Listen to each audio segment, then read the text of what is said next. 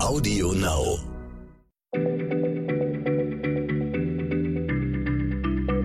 Schneller Schlau, der kurze Wissenspodcast von PM.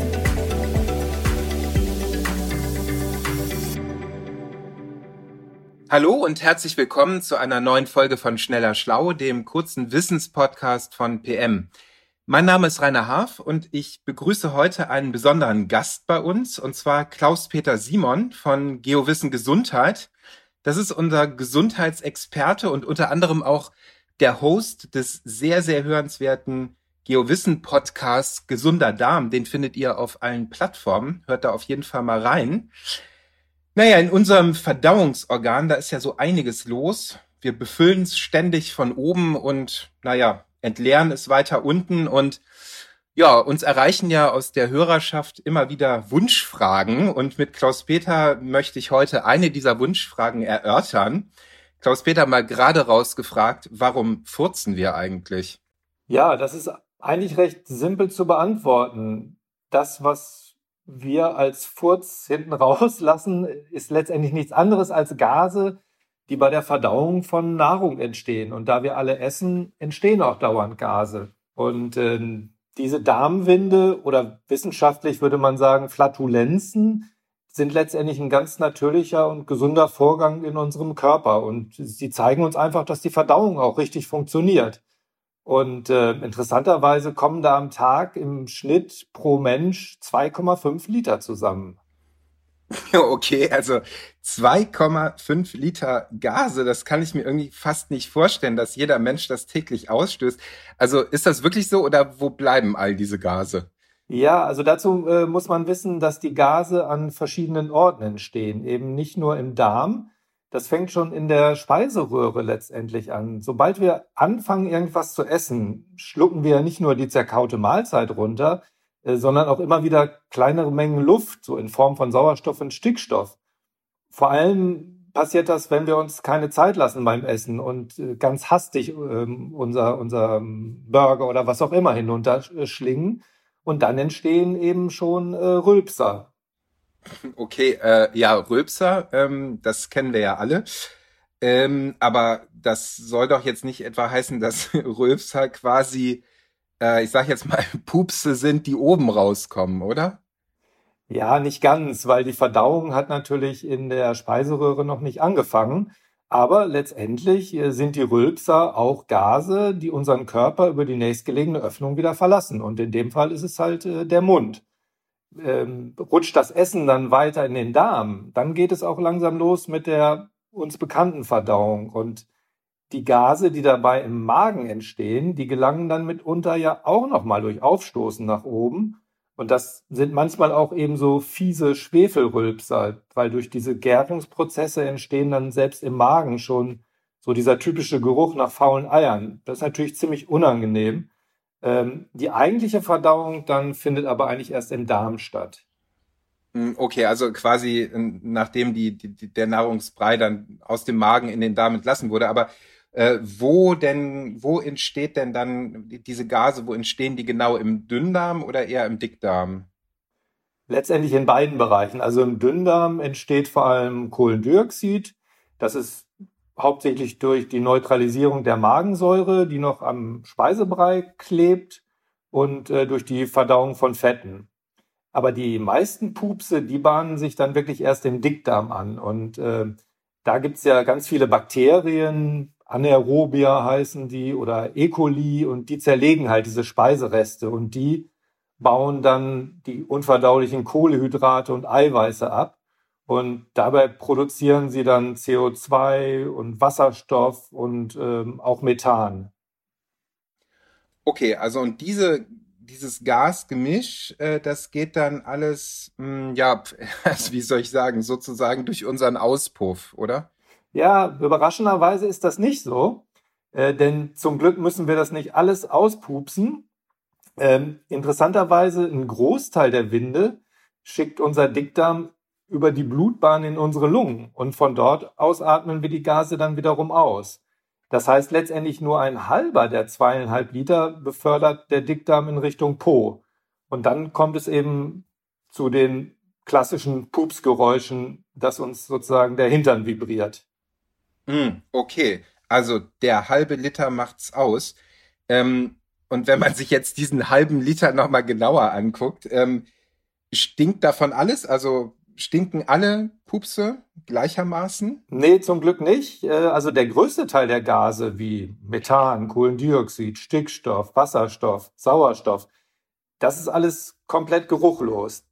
Die Pupswolken fangen eigentlich immer dann zu stinken an, wenn die Bakterien im Darm viele Ballaststoff- und schwefelhaltige Nahrungsmittel zerlegen und dann, dann entstehen diese typischen Schwefelwasserstoffe und genau die machen letztendlich den übelriechenden Gestank aus.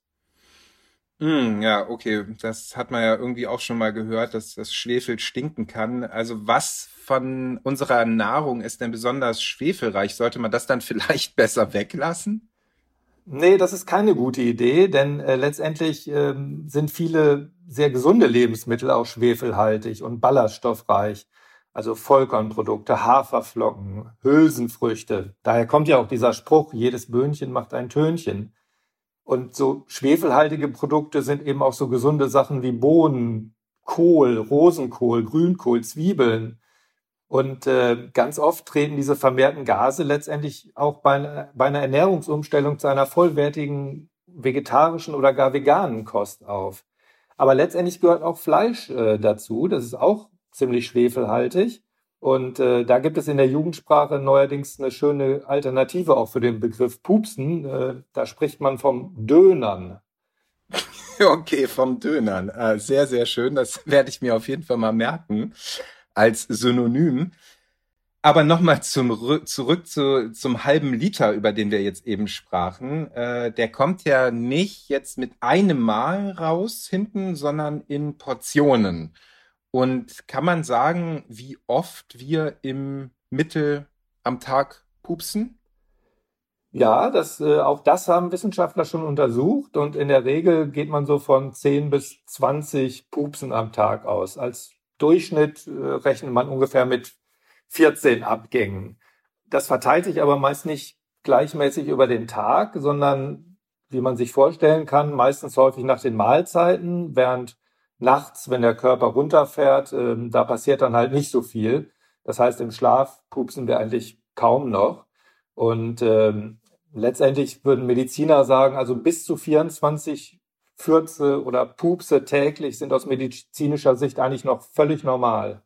Okay, also ähm, angenommen, ich fange jetzt mal an zu zählen und ich komme über 24 im Mittel, habe ich dann ein Problem?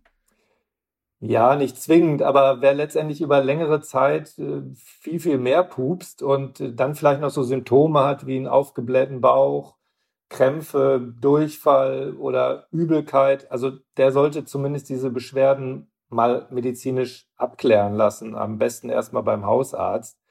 Ähm, die Ursachen können allerdings total vielfältig sein. Möglicherweise ist es eine Verstopfung, gut, das merkt man selbst, vielleicht auch ein Magen-Darm-Infekt. Es kann aber auch eine Milchzucker- oder Laktoseunverträglichkeit dahinter stecken, Fruchtzuckerunverträglichkeit oder auch ein Reizdarmsyndrom. Das lässt sich eben nicht so leicht sagen. Deswegen ist es da ganz sinnvoll, das abklären zu lassen. Hm, okay, aber ähm, was genau kann man denn machen? Was hilft denn gegen, ja, ich sag jetzt mal übermäßige Flatulenz? Ja, da gibt es schon so ein paar Tricks, mit denen man unangenehme Blähungen vermeiden kann. Also ganz wichtig ist natürlich das Essverhalten. Gut sind eher kleine Mahlzeiten über den Tag zu verteilen, in Ruhe zu essen, nicht hektisch zu essen und vor allen Dingen ähm, die, die Nahrungsmittel gut zu kauen. Das ist dann schon eine Art Vorverdauung und das führt dazu, dass die Speisen sich etwas kürzer im Magen und Darm aufhalten und aufgrund dessen allein schon weniger Gase produziert werden. Auch äh, Sport und Beweg Bewegung äh, jeglicher Art unterstützen den Darm auch schon bei seiner Arbeit. Und ähm, gut, wer nun ganz anfällig für Blähung ist, der kann natürlich auch überlegen, ob er so auf kritische Lebensmittel wie Hülsenfrüchte, Kohl und Zwiebeln nicht verzichtet, aber vielleicht nicht gleich so Riesenportionen isst. Aber meistens ist es halt so, dass sich der Darm mit der Zeit auch an diese Lebensmittel ähm, äh, gewöhnt. Außerdem hilft es auch, ähm, die Speisen gründlich einzuweichen und lange zu kochen. Äh, das hilft äh, dem Darm auch sozusagen. Und ähm, ja, wenn das, es gibt natürlich auch Hausmittel, die man äh, gegen übermäßiges Flatulenzen nehmen kann. Also bewährt haben sich zum Beispiel Tees aus Schafgarbe, aus Fenchel, Kümmel, Anis oder Pfefferminz. Ähm, das hat auch eine beruhigende Wirkung auf den Darm. Okay. Ähm, und ist es denn eigentlich schädlich, wenn man versucht, das Pupsen in irgendeiner Weise zu unterdrücken? Also quasi nichts mehr rauszulassen, wenn es geht? Ähm, nein, also wenn man sozusagen gerade auf der Party steht und äh, jetzt nicht den Raum verpesten möchte, dann äh, macht das, äh, richtet das keinen unmittelbaren Schaden an, äh, wenn man das äh, kurzzeitig unterdrückt. Aber gut, man kann sich natürlich vorstellen, wenn man das jetzt ständig unterdrücken würde, dann wächst natürlich irgendwann auch der Druck im Bauchraum und dann können auch Schmerzen und, oder Krämpfe entstehen. Aber zumindest haben Wissenschaftler jetzt noch keine ernsthaften Erkrankungen entdeckt, die dadurch entstanden sind, äh, dass wir die Luft zwingen, erstmal im Darm zu bleiben. Aber letztendlich, man kann sich ja auch irgendwann mal dann einen ruhigen Ort dafür suchen. Ja gut, das stimmt. Also ich meine, es kann ja auch sein, dass wir uns vielleicht so wie in mancher ähm, anderer Hinsicht heutzutage einfach teilweise zu viel Gedanken um natürliche, also eigentlich völlig natürliche biologische Vorgänge machen, oder nicht? Ja, ja, da hast du völlig recht. Also wir sollten wirklich darauf achten, so natürliche Verdauungsvorgänge jetzt nicht zu pathologisieren. Also ich erinnere mich an ein Gespräch mit der Internistin und Darmexpertin Dr. Viola Andresen, mit der ich eben diesen Podcast Gesunder Darm mache. Äh, die hatte mir erzählt, dass schon vollkommen gesunde Patienten zu ihr gekommen sind, die davon überzeugt waren, dass Flatulenzen, also Pupse, per se krankhaft sind. Das ist natürlich totaler Quatsch. Und deren Ziel war es, letztendlich überhaupt keine Darmgase mehr zu produzieren. Das liegt daran, dass Blähungen heute offenbar bei vielen Leuten schambehafteter sind als früher. Und davon müssen wir uns aber eigentlich befreien. Das ist ein völlig natürlicher Vorgang. Und ehrlich gesagt, letztendlich kann man das auf eine ganz simple Formel bringen. Pupse sind stinknormal. Sehr schön, ein wunderbares Abschlusswort, Klaus-Peter. Also ganz, ganz herzlichen Dank für all diese spannenden Infos. Äh, da gibt es, äh, würde ich mal sagen, ziemlich viele interessante und nette Anknüpfungspunkte für den nächsten Party Talk, der sich ja dann vielleicht nicht nur um das Wetter oder Stürme, sondern eben auch um ganz andere Winde drehen könnte. Naja, auf jeden Fall stelle ich fest, unser Darm ist ein wirklich höchst faszinierendes Organ. Und nochmal, liebe HörerInnen, wer mag, ähm, hört doch sehr, sehr gerne mal rein in den Podcast von Klaus Peter der gesunde Darm. Auf jeden Fall sage ich erstmal für heute Tschüss und bis zum nächsten Mal. Ja, vielen Dank, Rainer. Tschüss. Schneller Schlau, der kurze Wissenspodcast von PM.